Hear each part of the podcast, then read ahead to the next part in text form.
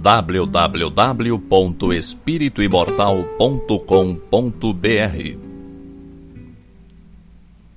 Cinco minutos de Espiritismo visando a reflexão.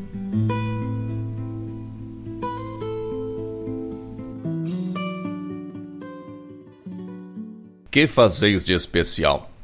Jesus, Evangelho segundo Mateus, capítulo 5, versículo 47. Iniciados na luz da revelação nova, os espiritistas cristãos possuem patrimônios de entendimento muito acima da compreensão normal dos homens encarnados.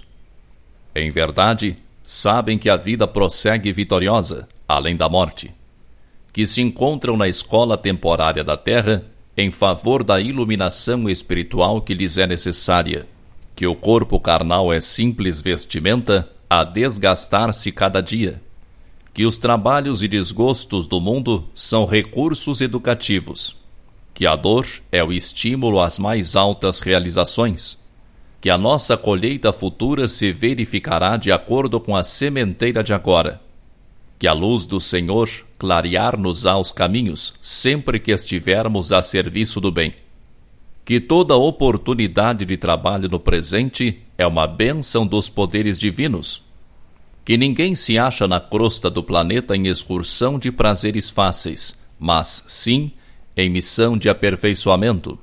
Que a justiça não é uma ilusão e que a verdade surpreenderá toda a gente.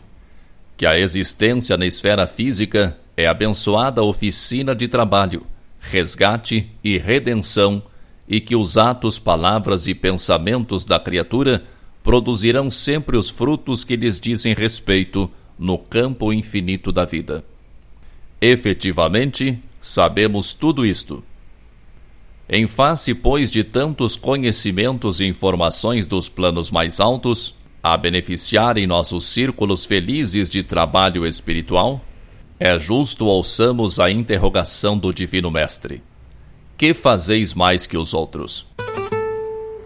www.espirituimortal.com.br Cinco minutos de Espiritismo visando a reflexão.